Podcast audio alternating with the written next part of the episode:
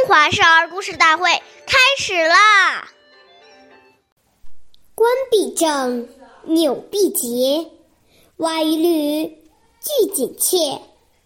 帽子一定要戴端正，衣服纽扣要扣好，袜子和鞋子要穿整齐，鞋带要系紧。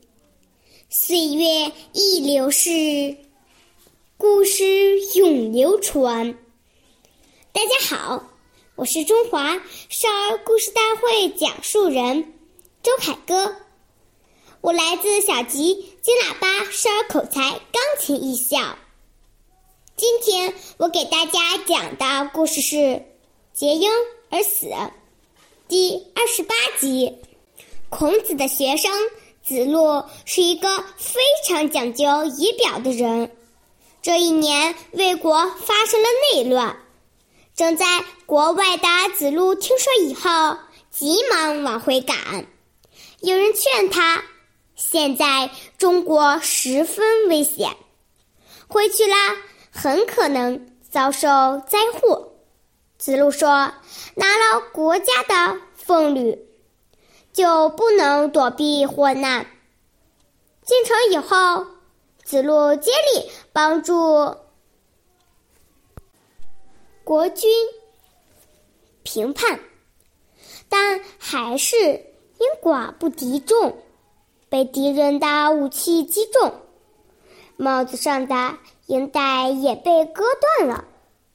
子路知道自己难逃一死，立即停止搏斗，说：“君子虽死，但还是。”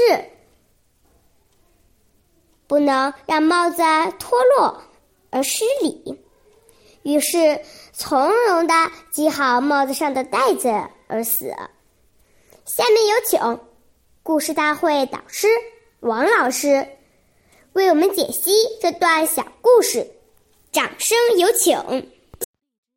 好，听众朋友，大家好，我是王老师，我们来解读一下这个故事。我们说。一个人的穿戴，表示了他的身份和地位，展示了他的气质和修养，反映了他的爱好和追求。穿戴整洁、优美高雅，可不是一件小事情。一个人的仪容仪表，不仅关系自身的形象，有时还关系到工作前途，同时，也关系到他对他人的尊重。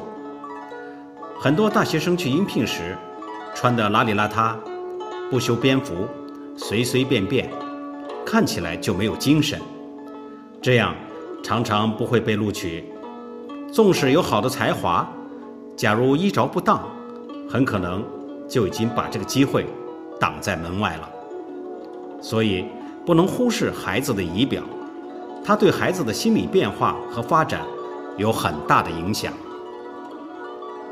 好，感谢您的收听，我们下期节目再会。